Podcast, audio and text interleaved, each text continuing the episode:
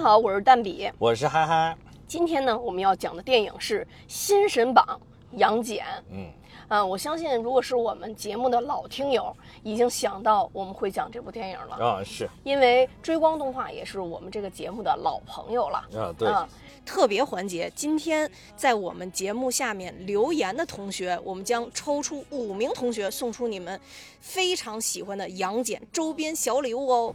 那这部电影呢，我们先简单的介绍一下剧情。致歉环节，哦，对，我先致歉一下啊，就是 上一期独行月球是吧？独行不是流浪月球 要不然你的打包一起致歉也可以。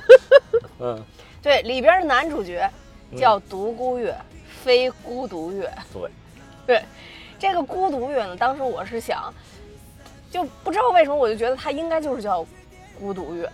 反正它在上面是挺孤独的。对对对，我就是因为这个，所以流浪月球之后就非常孤独，我就按照这个逻辑就讲下去了。是，但是就没有孤独这个复姓，但是有独孤这个复姓。是的，是的，是的，是的。所以导致这个一堆听友在我们那一期节目底下疯狂留言，都是独孤月、独孤月、独孤月、独孤月在底下。不是，我也看到一些嗯，那个咱们听友疯狂留言说，哎，上一期刚值完钱，下一期又得又对对对是。是 好吧，我有罪。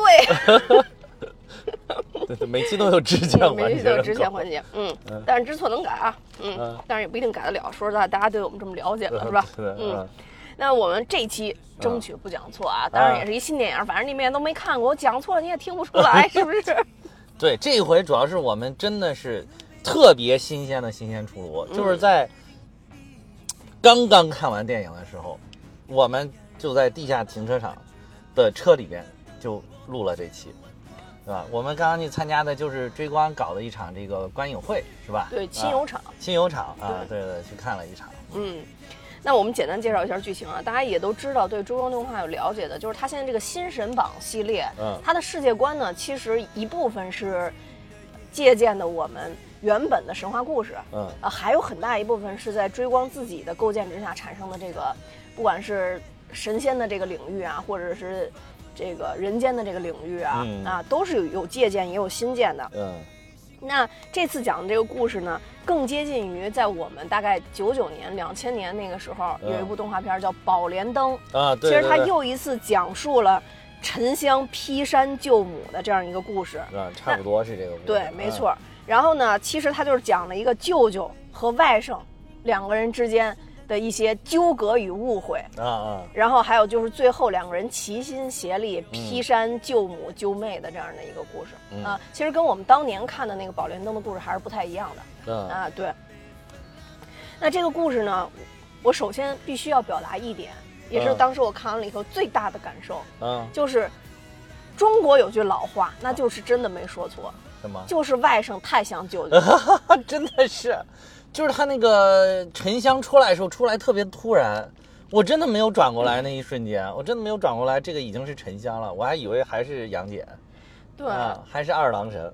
我不知道他是不是刻意设置，到他们俩真正在一块儿的时候，其实有一个这个从从下往上拍的镜头，嗯。然后可以看出杨戬其实比沉香高出了一头多嘛，啊是是啊是是，对然后刻意制造了一下这个叔叔和外甥之间的这样的一个一个差距，对，嗯反正站一起你能看出来谁是谁，但是就是单独看真的有点分不清楚。对，嗯其实 外甥像舅，你别说，我自己看我大舅的照，年轻时候的照片，我都觉得跟我跟他的相似度已经高达百分之九十五，真的，真的，我都很震惊。我第一次看到很震惊，就是看我大舅大概是，可能就是刚入朝作战那会儿，嗯，那个拍的一个，就是嗯即将要入朝作战那会儿的一个照片，真的很像，穿着军装，哇，真的很像，是不是有一种英气逼人的感觉？有一种我穿越了的感觉。嗯，对，其实这部片子呢，我觉得虽然它是杨戬吧，但是有点双男主了，因为其实沉香的戏份也不少，啊在这边看。对对对，嗯。然后一开始其实双方都不知道对方的身份的情况下，嗯。这里边因为杨戬现在的身份是一位赏银捕手，啊，赏银捕手，赏啊对对，银捕手还专门改了，不叫赏金猎人，叫赏银捕手。对对对对对，然后其实也是靠抓人来挣钱的这啊么一个、对对对一个角就是色。帮天庭的这个官府就是天庭会发出告示啊，说这一个这值多少钱这个人，然后就去抓抓人去。对，没错。然后在这个过程中呢，他们其实是一个小队伍，自己有独立的一只船啊对啊。然后他们这个服务的特色就是便宜，啊，对对对，服务特的就是便宜。福特的就是便宜。然后呢，在这个一个小契机，有一个神秘的女子，啊，长得非常好看的神秘女子，来找到他们这支小队伍。然后她这个时候，她好像给自己起名叫。晚晚什么不是，我说我说杨戬给自己起名叫木二啊？木二木二是吧？嗯啊，来来找木二，那木二呢就告他就告诉木二说，我们丢了一个盏，对啊，这个盏能吸天地里放所有的东西啊。当时啊我觉得特别好，因为我们家东西太多了，我 当时看到那时候就想，这东西要落我手里可好了。是对，然后他就希望木二他们这支小队能把这个东西找回来。但是我们都知道，莫名其妙你身边出现一个美女的话，必有妖。当时我以为这个女的是妖精，我也以为是个妖精嗯，，后来我又啊以为是申公豹变的，那而且我我我一开始以为是小青，啊，确实很像。因为他说我姐姐有一个法宝，他说而且那个调调，他说话那个嗓音调调就很像那个就是。就是那个白蛇青蛇里面，他们两个人说话那个调调，对就显得还很深沉。但是说实在，他的他的声音更像是白蛇的声音，不像是青蛇的声音。嗯，气青质蛇气质也像啊，青蛇不是特别有英气的那个声音，他的声音更深沉，有点像他有他有点像白蛇的声音。嗯，所以，所以我当时就觉得哇，联动了，联动了，这个是不是联动了？而且长得也有点像嘛。啊，嗯，对对对对嗯对，是，就是他这个，我觉得这次漫画的细节啊，嗯在处理这个。来来来找他们这个女性啊，啊就是婉姥姥，其实是啊，也嗯是巫山神女、啊，对，啊。这个巫山神女呢，她坐的那条船，一看就是大户人家的船，哦，就超豪华。对，啊超豪华。她在很多细节上面嗯都体现了它的豪华。比如说像木二他们这个船，就是杨戬他们这个船，就是动不动那个就没油了，或者说就是后边那个动力就不足了。啊对。但是人家那个船不不光有后边那个就是喷气式的那种啊，对。助力，然后还有还有那个划桨的大翅膀。啊，对对啊对。啊，而且就是装修的金碧辉煌的，然后上面那个漆漆刷的，红红色的油漆刷锃明刷亮，啊对对对 然后呃就镶边金光闪闪，对。嗯然后还能看到他也有一个自己的仆人，是吧？啊对对对嗯对，一个仆人这样的一个角色。然后木二他们这边呢，就是用他们自己的话就说，再不挣钱就断队儿了。那那段我觉得挺有意思，特别接地气的话。嗯，对。它这里边其实等于说是有一个世界观的构建，就说经过一场什么样的浩劫，天地的浩劫，然后神仙们都自己不会飞了，嗯得坐着那种小飞船儿在那儿飞。但这个飞船呢，用用的不是油，也不是天然气，用的是混元气。嗯，对，的，用的是混元的这种真气，是吧？然后要去这个天庭的加气站去买。哦，其实这个这个差不多吧，这个概念嘛，反正就是差不多，跟咱们这现在加加气儿的汽车也差不多。嗯反正要去买，买完了之后充到自己那个气箱里边儿，然后就可以继续跑啊。对对对，啊它是有这么一个有一个设置，他们就得构建的就通过去自己当赏银捕手，然后去去挣钱，然后买这个混元真气，然后去驱动这个飞船去跑，然后才能去挣更多的钱。嗯啊，大概就是这么，就是就是你其实你你它这里边明显就是还是按照，因为导演也都是同一个导演嘛，都是这个赵季导演是吧？嗯然后就是整体的风格也非常的延续，跟那个哪吒重生非常的延续。嗯总体来讲就是神仙朋克的那种风格，对吧？它不是赛博朋克，是神仙朋克。然后就是做的那些小船什么也都有那种很蒸汽朋克的那种感觉啊在里边，啊，就是总体是延续了这个一贯的风格。然后他设定了这个就是让你每个人都划着个小船，然后还去了天。我觉得这里边特别令我惊喜的，一开始一点呢，就是对于天界的这个展示非常的宏大且细致。嗯啊、就是你要仔细看里边还有很多小小设定，但是就是总体的展现又非常的宏大啊、但是其实你就感觉它其实也是借天说地，对吧？就是借着天庭的东西讲的还是人间这些事儿，比如说你还得去加油站加油啊，对吧？还面临着这个真气也有可能涨价的这个情况，对不对？对，嗯没错，就跟最近这一段我们油价也都蹭蹭飞涨，是吧？啊，大家原来我这一我这个车加油四百多，现在已经变七百多了，是吧？确实这种情况。然后包括他，你说他天庭里边描绘的好多生活场景，嗯然后包括有一些比较恶劣这种抢劫也在里边。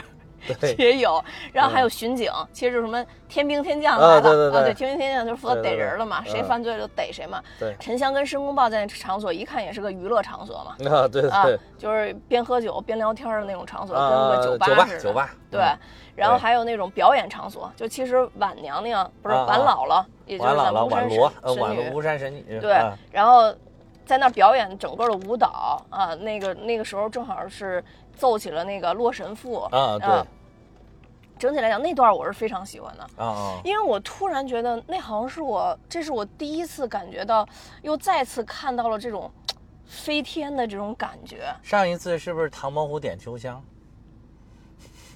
我家本住在苏州的城边，然后那个他们就飞起来啊，好像有一条雌鳟鱼，怎么怎么的，然后后来他一玩，啪就都掉下来了。那个你记不记得那个场景 我？天，这个跳转实在是太大了。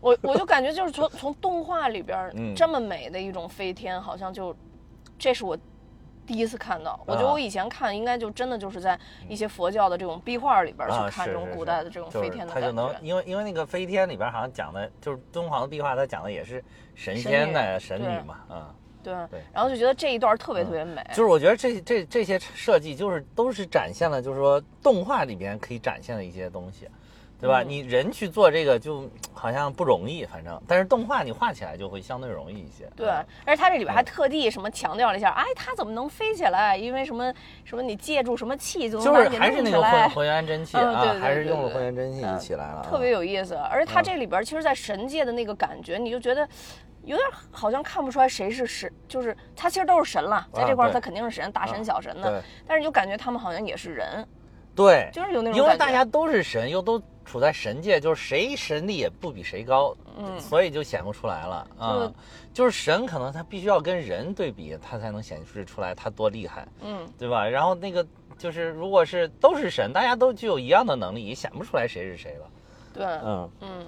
然后这里边还有一个特别惊喜的角色啊，应该说四个角色，就是这四大天王。啊，而且，四大天王我其实真的很喜欢啊，这里边。上一次嗯。看到四大天王的时候，啊，是你上回去庙里吗？不是，还是最早的那版《嗯大闹天宫》哦，嗯，那个时候出来，哦。就是也有二郎神他们来收那个孙悟空的时候，哦哦呃，那个还是就是纯那种，哦，它也不是水墨吧，它它算什么画儿啊？我也嗯不知道这属于什么类型，就还总之它是完全平面的，啊表达了这个四大天王的对这个弹琴的、舞伞的，呃，这些这些人都是怎么去跟我们齐天大圣做斗争的。对对对，而且这里边就还报了他们的名字嘛，就是魔力魔力红、魔力青、魔力寿、魔力海对，啊，就是嗯东方持国天王魔力寿，西方广目天王魔力红，南方增长天王魔力青和北方多闻天王魔力海。哎呀，而且这里边展示了他们就是用怎么用自己的法器，然后大战的这个跟自己的法力，我觉得这一点真的是做的。这几大天王反倒是我觉得这里边我最喜欢最喜欢的，是啊，但是当时你知道吗？我啊心里咯噔一下。因为把那个增长天王给杀了嘛。对，没错。你说你一个正在上映的电影，对怎么能把增长天王对呀、杀了呢？对，我说为什么要杀增长天王呢？我，而且我觉得增长天王就是人家挺好的呀，关键是，对，所以就是他这里边构建的好多东西，你就没弄明白。包括就是，对，就像我中间咱俩聊天的时候，我还说把她都都当成猩红女巫，就是 我觉得就是就是巫山女就是神女，还有沉香都也杀了太多无辜的呃人，对对对，杀，而且杀人就不眨眼的感觉啊杀了太多无辜的神仙了啊，对对对嗯对。但是我后来又反过来想，是不是那个二师兄，因为杨戬是大师兄嘛，啊，我在想，是不是这个二师兄，其实还算一个比较坏的人，就一直暴力对待沉香嘛，在里边 描述的。那他这也是，但他就算，而且就是，对，就算他坏，但是，一般好像塑造的好人也不乱杀人。那倒也是，但是这这里边其实很明显，申公豹是最后被他们的师傅杀了的嘛，哦，是，因为最后形成了一个大剑嘛。大剑啊。所以，但是说申公豹死的死透透的，还是这个巫山神女杀的。对，就就这里边这个申公豹的定位啊，我不知道是个什么定位，但是反正我觉得这里边这个申公豹吧，就是太让我感动了，也太帅了。是可以给大家说，就是说这里边又出现了我们近些年动画当中的第三位申公豹，既不同于第一位的这个呃魔童降世哪吒里边的那个是那个结巴申公豹，嗯，也不同于后来姜子牙里边的那个反派申公豹，姜子牙那个基本上算反派那纯反派啊啊，然后这是又来了一位申公豹，你一开始以为他是反派。以为他是要利用这个沉香去获得宝莲灯，我一开始就是这个，嗯，但是当后来真正的就是沉香去获得宝莲灯，然后眼眼瞅着要被法器弄死的时候，结果申公豹又挺身而出，用自己的法力拯救了这个沉香。所以说这边这个人怎么说呢？我觉得可能这边设计的人都是以正易邪的，我感觉可能只有这个杨戬是在这里边是真正完全好的，而且因为他跟别人打斗也都是点到为止，就是把人家打败就完了，并没有说要把人杀死。尤其是这个沉香刚刚出场的时候，大杀四方，杀了一堆小小神仙，嗯，对吧？而且就是都眼疾手快，就是嗯毫无抵抗抵抗，直接拿着小匕首歘歘歘就就攮人家，嗯，包括跟那个好像那个谁神女，后来后来你看到她，她也是。她还有一点那种很阴谋的感觉，就是暗暗的暗杀那种。我就觉得啊。我一直以为那神女是个坏蛋，啊，对，就是后来看吧，这神女好像也不是坏蛋，嗯，就是他好像把这些神仙都构成构成了一种有复杂人性的一个角色，啊，对，不像以前那个正义或者非正义搞得那么的纯粹，就是不像原来就是神仙，即便你说他是非正义的，但是你一定他自己要给自己带上一个那种很完美的光环，然后嗯就是我想弄死你，我也要默默的弄死你，不能这么明目张胆的。但这里边好像没有，啊，都很明目张胆的。对，想弄死你直接拿小刀划你，啊，对对对嗯，对，对，还有就是人家增长天王，其实是就是守那个宝莲灯灯罩的是吧？然后嗯守那个塔的嘛。然后要说他这就是他的职职责使命所在，我觉得你把他击退就完了。不知道为什么就真的下狠手了，还是说是因为不下狠手真的打不赢他？反正我觉得就击不退增长天天啊王就。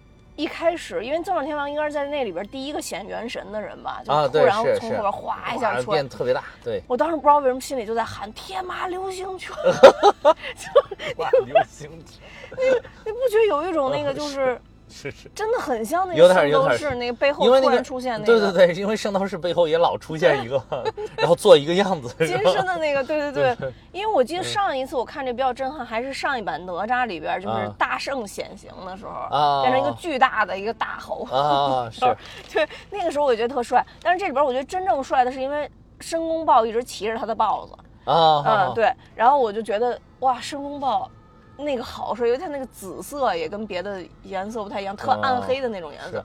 而且申公豹跟他的豹子有一种相濡以沫的那种情节，申公豹，我记得他是嗯豹子和神，是是是个豹，是个豹子的后代吧，应该是，啊，对，千年修为，豹子成精，对吧？对吧？嗯嗯，对，我就记得是嘛嗯。然后所以就是其他的神仙都看不起他，他自己就有一种自卑感嘛。啊，对，是，对，就是这种感觉嗯。对，然后所以。我不知道他这里边他所谓的申公豹说“我终于能报仇了”，到底是一个这块儿其实我没太。而且这里边还就是你要按照申公豹这里边台词儿，我怎么感觉他是四大天王的这个师兄弟儿？啊，哎，对他好像是说了一说了一句啊，说什么什么师兄怎么怎么着，还跟四大天王反正有寒暄吧，嗯，就搞不清楚这这个这，我觉得是也是有一定的改编吧，嗯，但实际上，申公豹应该是是杨戬的师爷那辈儿，对吧？因为申公豹跟姜子牙是师兄弟，啊是，而杨戬的师傅是姜子牙的徒弟。玉鼎真人和姜子牙还有申公豹，他们仨应该是一辈儿的。哦哦呃，杨戬应该是他们下一辈儿的，哦也就是申公豹其实应该属于他师叔了。哦啊，是这样的一个关系。这个玉鼎真人就跟之前那个，就是那版哪吒的太乙真人应该是一样的。也是一辈儿的呗，对他们都是那个，就是四川那边儿的，四川，对，就是到现在，四川山上的是对？，因为现到现在为止，这个这个金霞洞其实还是在玉泉山上啊啊，就还存在，而且这个玉泉山上确实是有一个碑，上面写的是玉鼎真人的修行之处。哦嗯，，对，所以这个就跟这个神话故事就就结合上了。因为我记得我知道这个地儿，它今天就是咱们在那看电影的时候，我突然觉得这好像是有这么个地儿，然后我就哦搜索了一下。对，其实这就把整个故事给联系上了。让我一下想起来，最近短视频老有一个什么，我是四川的，四川玉泉的玉泉金霞洞，四川话是这样说。我觉得这中国神话特妙，就是好多地方好像都有这种对应的遗迹，所以你就会觉得，是不是当年真是真实存在过这种？不好说呀。其实现在好多就是说这个上古的一些事儿，人家说是不是说只是说咱们不知道了，说不定当时真的对吧？那种天外飞仙飞来飞去也有可能。后来是不是那神仙们都走了？就是也有人说是不是外星人这些事？不是，我现在就在想，说是不是真的就像这里边说的是，就到后边就漏气了。咱们其实啊当时也能飞，就是现啊，在漏气了。也有这种说法，反正我是听到过这种说法啊。就至少说是原来就是好像说咱们都能看到一些东西，然后后来就随着这个发展，然后渐渐渐人就丧失这种能力了。嗯。哦，不不宣传封建封建迷信啊，就是都是道听途说，啊大家还是要首先是要相信科学。对，反正就是嗯他这次故事其实也是试图把中国的这些传统的神仙都串联到一起。对对对对，嗯因为它新神榜嘛，就是它这个系列是新神榜系列，你能看到它那个标题里边打着“新神榜”这个几个字儿，就跟那个哪吒是一样的。就是追光的有有有几部动画，它是没没有打这个新神榜的。它既然是打上新神榜，就明显是在构建这个新神榜的宇宙。新神榜里面就是把这些神都都给它囊括进去，然后就是大家耳熟能详的神，然后同时就是又把这些神好像变得就是蒸汽朋克或者说是嗯赛博朋克这种风格的这种这种处在这样的一个世界当中，我我感觉是在构建这样的一个大的一个体系，嗯。嗯，目前反正就是等于说万里长征可能才刚刚走了那么一步两步，对，啊，后面还有很多的工作要做。但是如果追光能够坚持下去，把这个真正构建一个很大的体系，让大家一直跟着走，我觉得还是挺好的一件事儿。而且就是刚才咱们观影完了之后，这个呃制片人这个呃总监呃那个制片人嘛，于舟嘛，总监于舟，然后也说了，说他们也有这个想法，就是希望能把咱们中国的一些神仙，真正的给它呈现在银幕上展现出来。嗯，对，就整个动画里边，我觉得我最喜欢看的第一个就是有三三幕啊，其实都挺喜欢看的。嗯。三幕第一幕就是刚才说那个飞天的那个，嗯。因为美。嗯。然后第二幕呢，就是他们在那个塔里边去夺那个灯罩这一幕。就因为元神出来以后，觉得特别帅，啊特别帅帅气，特而且他整个的打斗啊，都整个就是就是我喜欢追光的一点，就是他整个打斗都设计的非常妙，就他一个是流畅度，另外嗯一个就是借周围的一些景别，也能完成他整个的一个打斗的哦感觉和感受。嗯然后其实第三幕。嗯。啊，第二幕我觉得特别帅，当然还有就是他这个玉鼎真人这个师傅用的那个万箭穿心的这个哦。类似于万箭穿心这种法术，我当时一下嗯。想起了那个李逍遥，御剑术，真的很帅。这个这个御剑术，我的我脑海当中的御剑术，我感觉就是这个样子。嗯，嗯，反正这个很帅嘛，就是差他师傅踩在剑上飞，可以万箭，然后还可以合合合成一个只大剑，嗯，对，嗯，很厉害，嗯这个很厉害。就是我觉得这部动画真的是在视觉上有很很多很很奇思妙想的构想啊，嗯我觉得还是很帅的。创新特别多。对对对，然后再往下就是最后高潮那一幕里边，突然变成水墨感，就是，你突然觉得有了一种多元宇宙，就是多元宇宙感觉。虽然可能它不像那个。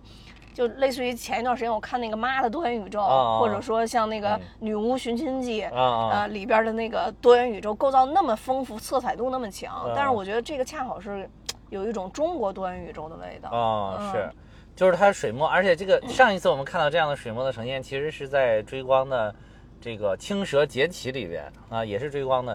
然后这回就感觉他把这个用的又更更熟练了一些，就更他把那个水墨的这种感觉和这个三 D 的还结合在了一起，就是等于它水墨进进去的是一个镜像的世界。当时我们不是还说说，哎，是不是古一法师的本领，对吧？对，突然哗一下突然砰一下破碎了，好像是一个镜面。然后因为一开始就是他那那个杨戬当时在那个里面跑跑跑，你就看他旁边的空间当中有那个玻璃裂纹一样的对对对我就说哇，镜像，原来这是镜像世界。你当时就说啊，古一法师怎么领？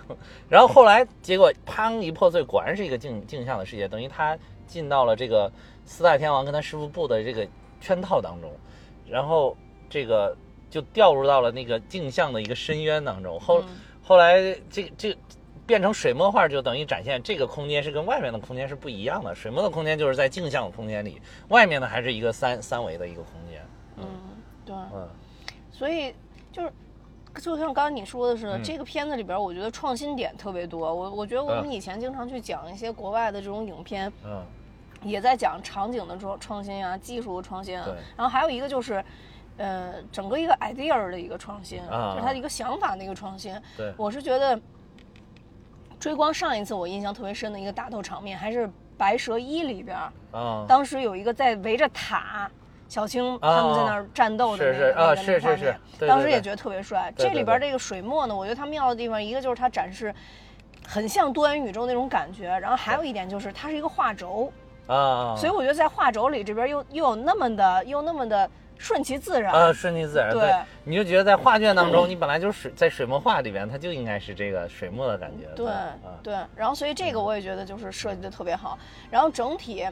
呃，在这个过程中，我觉得啊，嗯。我还是看到一些就是有借鉴到说，嗯。嗯，我不知道它是古代的神话原本就有这个东西，还是它是借鉴了一些西方的一个一个，比如说漫威的它的、嗯。它的里边的一些做法，啊。比如说海姆达尔手的那个圆圈的那个、啊 那那那个出入口，啊。其实在这里边它也是用了类似于这样的东西去做空间跳跃嘛，啊是，但是它是从神界到人界的一个跳跃，啊或者说从神界神的这个地方跳到跳那那个地方，对对，所以因为很其实很像，它那个非常非常像，包括它那个圆圈，就是转起来的那个啊感觉也都非常非常像对，反正只不过就少一个守门人而已。嗯，反正这个这个实现的效果都是一样的嘛，啊，就只各有各的想法呗，啊，对，我我觉得这个也不能说叫借鉴或者抄袭什么的，嗯。就是就是各有各的实现办法呗，嗯，啊，反正目的都是一样，就是为了从这儿到那儿啊，能很快的从这儿到那儿，而不用很慢的，嗯，对。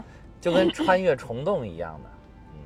对，穿越虫洞一样。然后还有它那个整个的那个，就是说那个感觉，它那个叫什么偷渡的那个，那应该就是一个比较古老的一个设备了。啊啊，然后是它用起来就说告诉你非常颠簸，对对对。然后就整个就飞出去了。对对对，就是就是东西不怎么好，但是可能能逃避监管。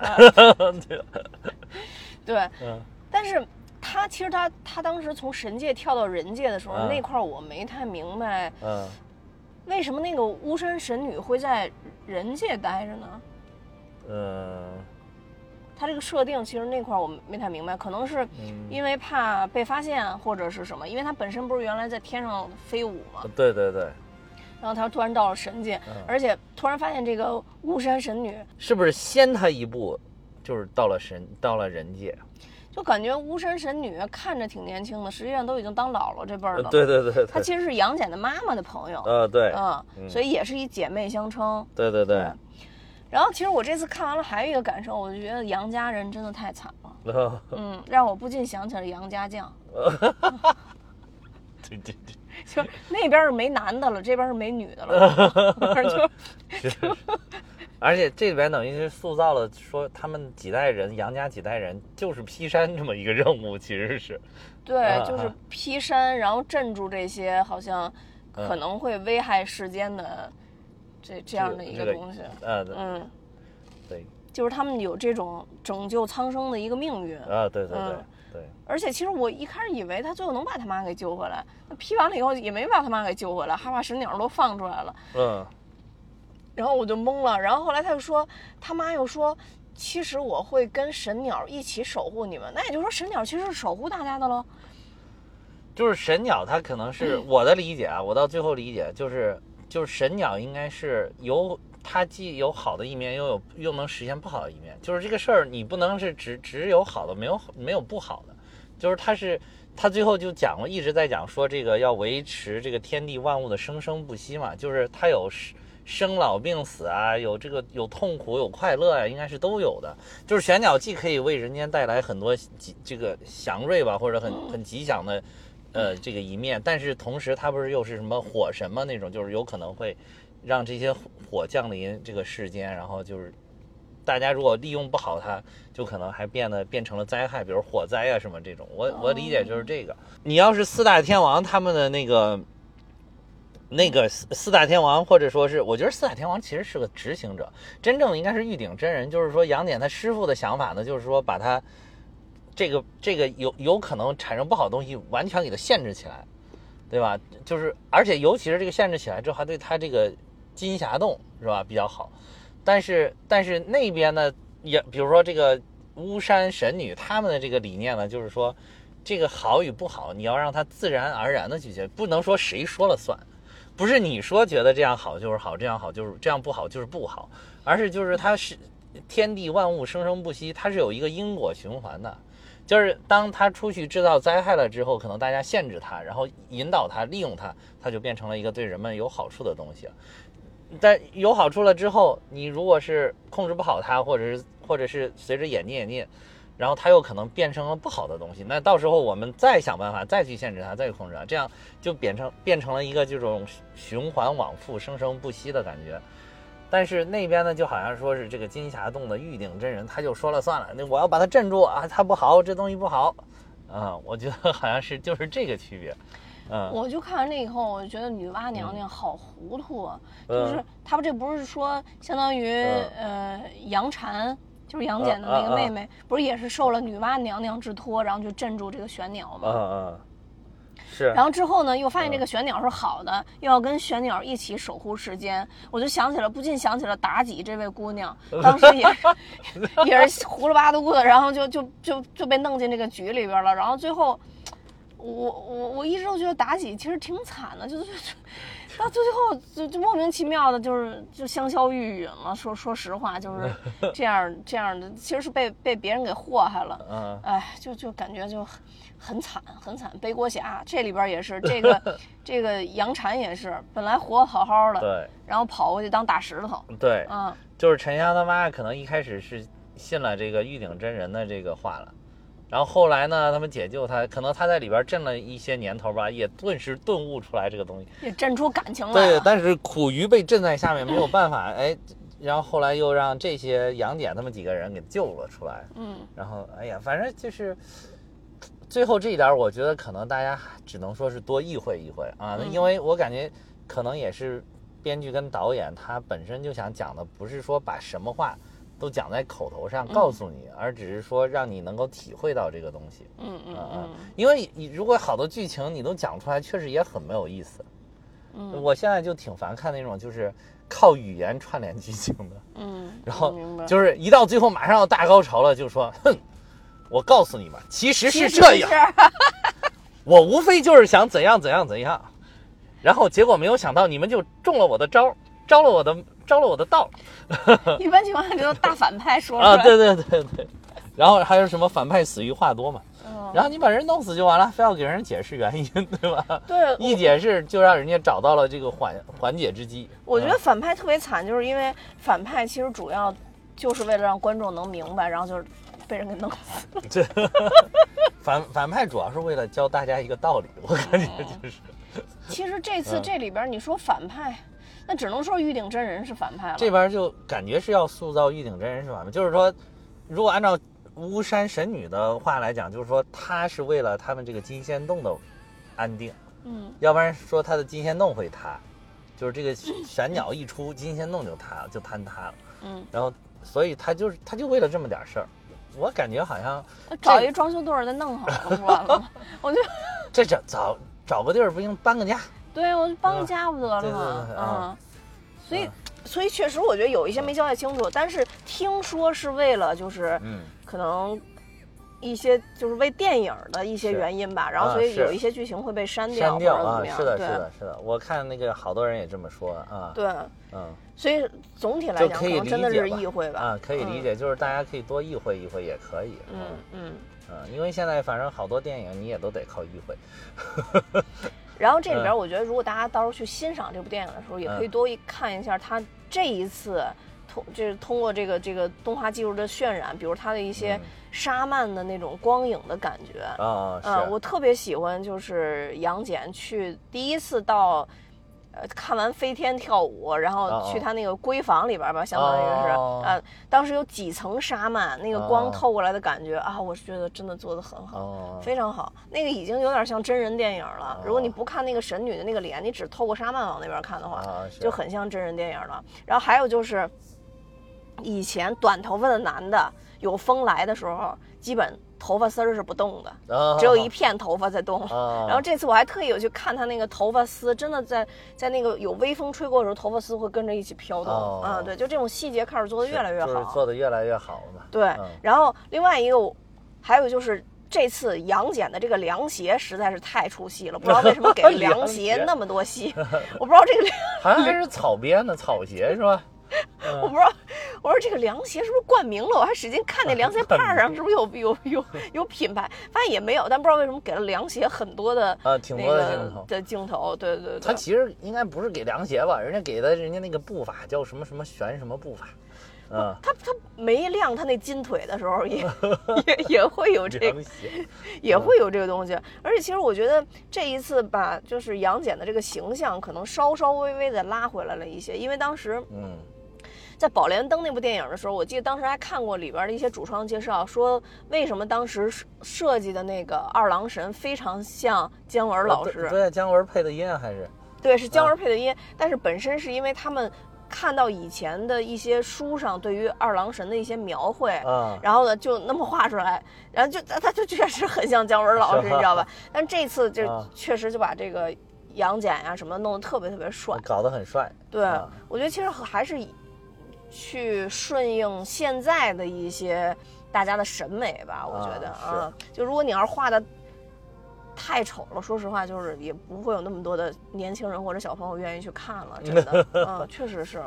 是，对，所以我觉得，嗯、就跟刚才他们问我，就是刚才不正好清油场嘛，啊然后我代表我们的听友们起来发了个言。啊，对，哎，你发言挺好，嗯你可以把那你说的一二三的三点再给大家说一说我。说什么？啊，哦，对我我说了三点，我觉得第一个就是从技术上来说，啊就是当时《疯狂动物城》的时候，嗯不是网上有一个帖子，有两个动学啊动画对的小姑娘小姑娘，啊然后就说看了《疯狂动物城》以后就啊不想在中国学动画了。觉得干五十年也超不过人。对，其实我觉得是一个挺悲哀的事儿。说说当时那个我我当时也看那个帖子了，就说那个去看完《疯狂动物城》都崩塌了，这这个自己的世界观都要崩塌了，因为说那个前不久刚刚刚毕业还立志说要为中国动画怎么样投身动画业，对嗯对，就如同现在这个啊动画支柱大米子已经。现在动画大米子已经从动画弃子变成动画支柱了，对，就是有那种感觉。就是就是，但这一回就好像是你你能让看到，哎，中国这个动画这个技术的追赶速度还是很快，对吧？对嗯，所以不要失望，就是中国的动画人，嗯当然了，你这个为了生计啊，各方面等等的原因啊，这个我觉得。呃，可能暂时放弃这条路，我觉得无可厚非。对呃，但是还是有很多人可会坚守着这个动画的这个事业，不停的在往前走。对所以也不要失望，说我们可能五年、十年赶不上国外，那啊我们的加速度是快的。啊，对对嗯对，那就未来有一天我们就会实现，起码从这部电影上，我们就能看到，不管从今天于周老师说的从清晰度上啊对，来说啊，还是他的整个世界观的描绘上来讲啊，都是非常优秀的。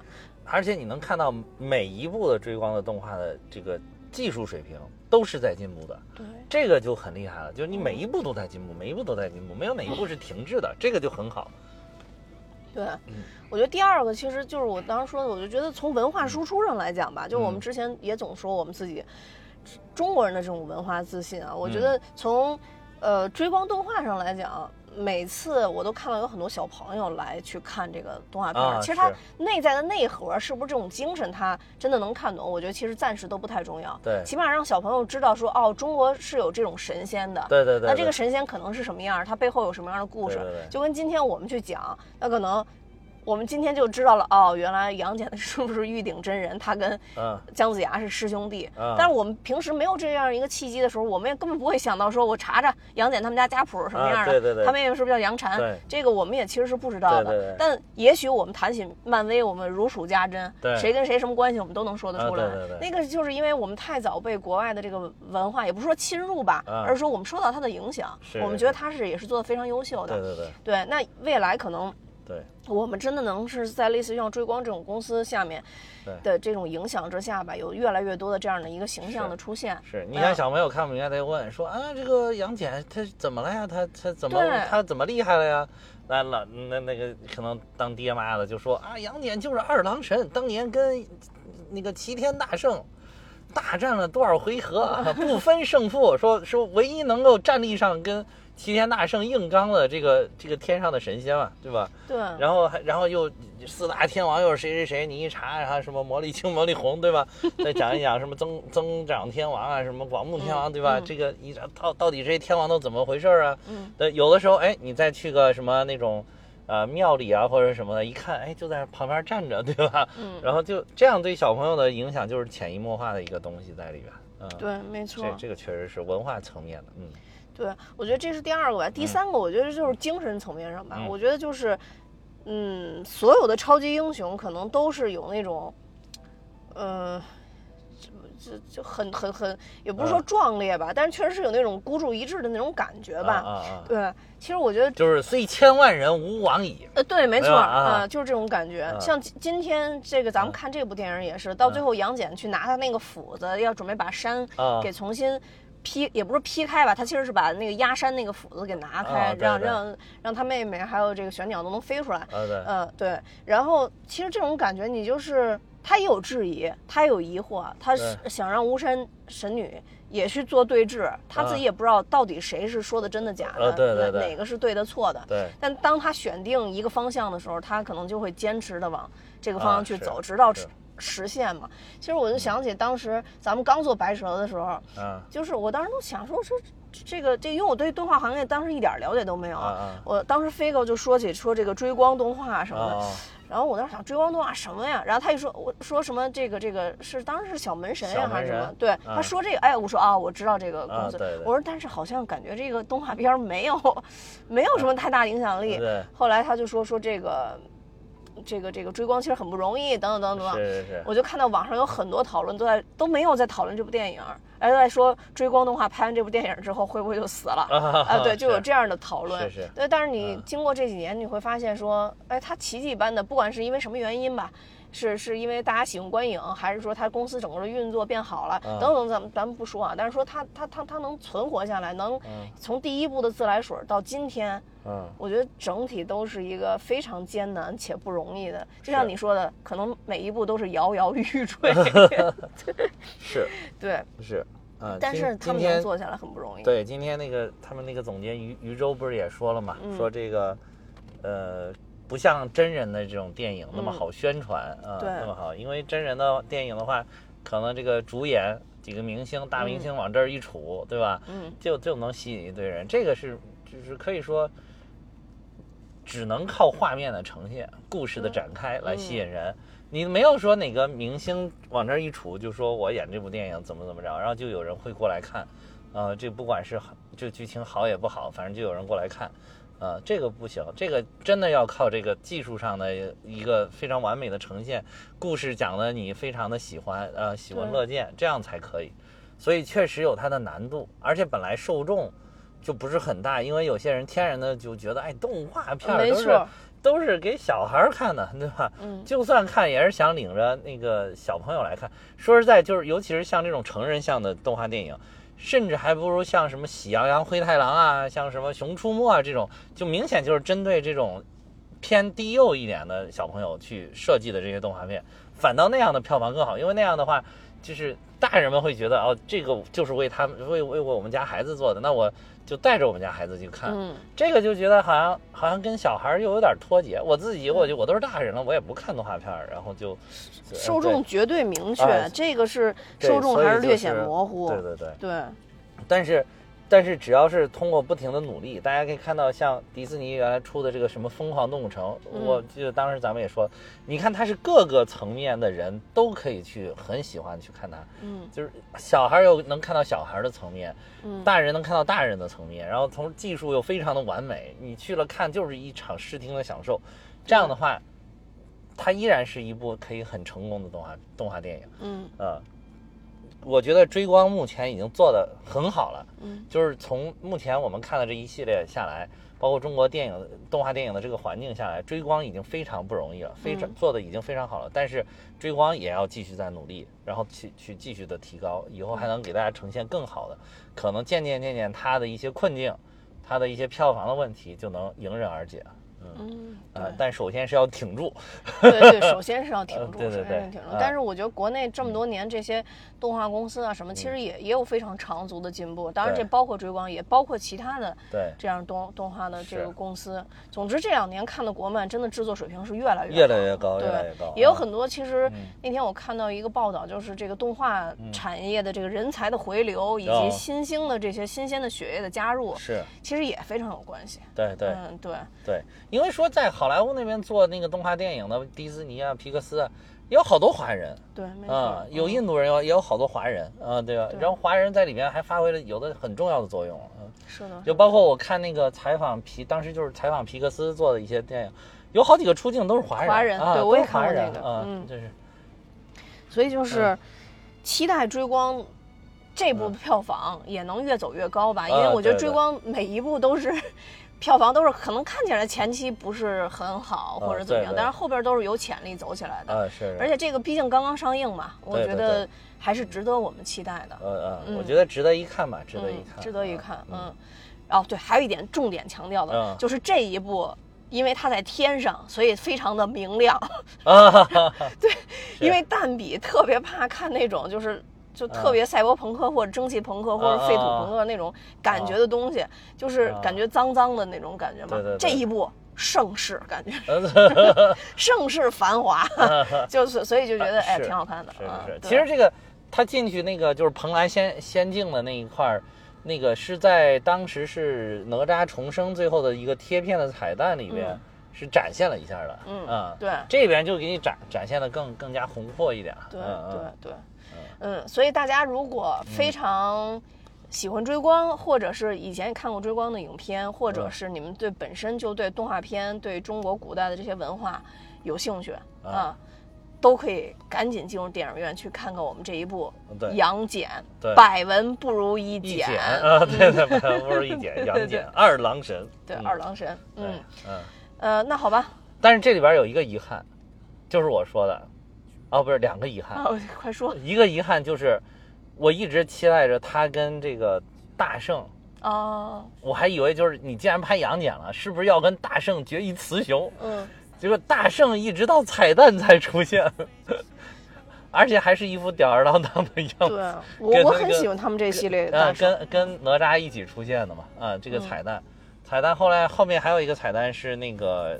说是明年要上一个叫什么《长安三万里》是吧？嗯啊，据说这个是讲李白的，嗯，啊。但是这个好像看起来应该不在这个新生榜里边。对，因因为就是刚才其实啊你们在讨论嘛，我就看见那个长这个三万里后边没打没打新榜，新生榜，但啊第一个预告完了以后打了新生榜对当然就是当时也担忧嘛，就是说这个新生榜才两部，嗯。可能应该是算是才两部。哎，如果加上青蛇、白蛇能融到这个里边，嗯。可能是就四部，嗯。就是比搭建这个宇宙还差得远。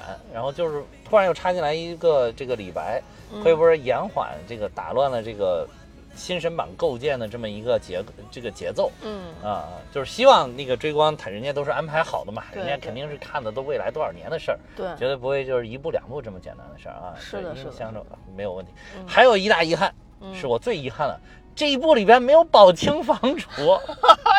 我最喜欢的宝清房主，我来看追光一大追求就是想看宝清房主，啊，一个镜头都没有啊。但是虽然你一直传言说他这个什么要做单独的动画，嗯是吧？那希望有单独的动画呗。但是我觉得就是，你如果是一个宇宙，或者你有意把这些结合成一个宇宙的话，是不是可以让某一个角色始终出现在这些电影里边？就他就能把它串联串起来啊。每个队员总总体，比如杨年找找找找，突然又觉得喂打不赢四大天王，或者打不赢他师傅，又去找宝清房主买个什么法器。想真多，还都替杨戬都想好了。那你看，这真是宝清房主也能出来再展现展现，对吧？不用出来太多，对吧？不用出来太多，能闪现一下就是但是。他确实人气很高，宝清房主。哦对呀嗯嗯，又又来了。行吧，那差不多吧。那啊我们今天就到这儿。我也要啊跟大家说，蛋米哈有自己的听友群了，大家可以看节目的说明，加我们的联系方式啊，我会把大家拉进群。那今天节目就到这儿，多谢大家收听，拜拜。再见。